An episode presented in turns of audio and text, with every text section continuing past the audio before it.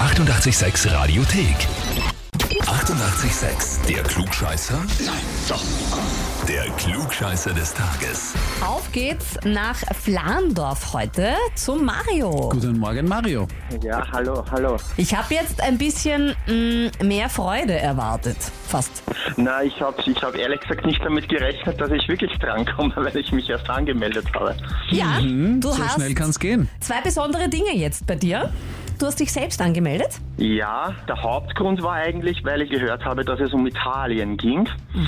Der zweite Grund war eigentlich, dass ich schon länger, ich meine, ich, ich verfolge es natürlich immer und höre es mir immer an.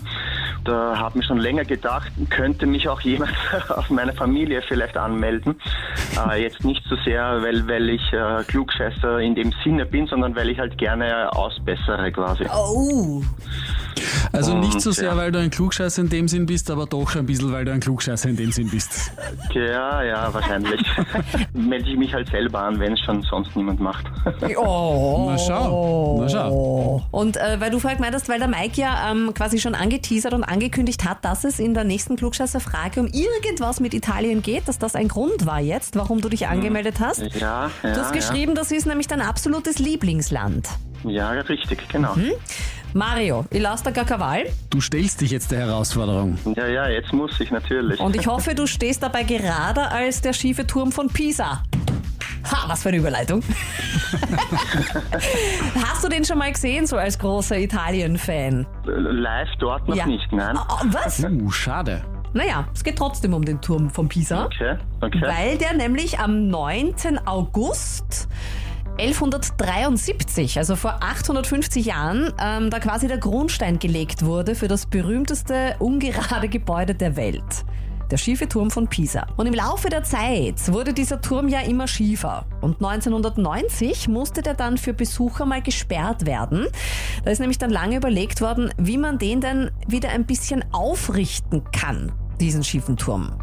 Und mit welcher Sanierungsmaßnahme, wollen wir jetzt von dir wissen, hat man das schlussendlich geschafft? A.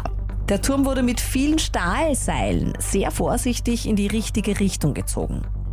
Oder B. Es wurde auf der geneigten Seite ganz viel Erdmasse ins Erdreich gepumpt, dadurch hat er sich aufgerichtet. Oder C. Quasi das Gegenteil, auf der höheren Seite wurde Erdmasse entfernt, das Erdreich ist dadurch dort nachgesackt und der Turm hat sich aufgerichtet. Also entweder Stahlseile oder Erdmasse ins Erdreich gepumpt oder Erdmasse entfernt. Hm. Ich weiß es natürlich nicht. Okay. äh, ich kann nur raten, ehrlich gesagt. Und äh, tippe mal auf C. Das klang jetzt schon so, als hättest du ein bisschen gegrübelt. Naja, Warum? sicher, ja. Ich meine, A, A hätte ich eher ausgeschlossen, das mit den Seilen, ja. Mhm. Und, äh, naja.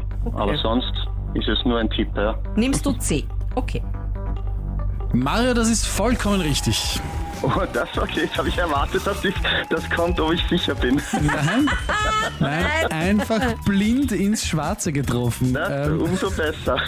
Es wurden in vier bis fünf Meter tiefe schräge Löcher in den Boden gebohrt und dann etwa 50 Kubikmeter Erdmasse entfernt. Das Erdreich ist dann langsam nachgesackt und der Turm hat sich aufgerichtet und zwar ganz ordentlich, also von einer Neigung von 5,5 Grad, die eben für BesucherInnen dann schon recht gefährlich gewesen wäre, auf etwa 4 Grad und dann, jetzt sagt man, der Turm ist für mindestens 300 Jahre lang gesichert. Na, Glück gehabt. Da soll sich's nochmal ausgehen, dass du in deinem Lieblingsland auch mal hinfahren kannst, um dir Mhm. Na, den das auf jeden anzuschauen. Fall, das, das definitiv, ja. Genau, er ist nämlich auch für Besucher wieder freigegeben worden 2001. Sehr gut. Ja, Mario, du hast somit den Titel Klugscheißer des Tages an der Brust heften. Haften? freut heften? mich. Du als Klugscheißer weißt, was ich meine. Ähm, du kriegst außerdem eine Urkunde und das heiß begehrte Klugscheißer-Heferl. Cool. Dankeschön. Ja, und wo sind die Klugscheißer und Klugscheißerinnen in eurem Umfeld? Einfach anmelden auf radio886.at. Die 88,6 Radiothek. Jederzeit abrufbar auf radio886.at. 88,6. Eighty-eight, sex.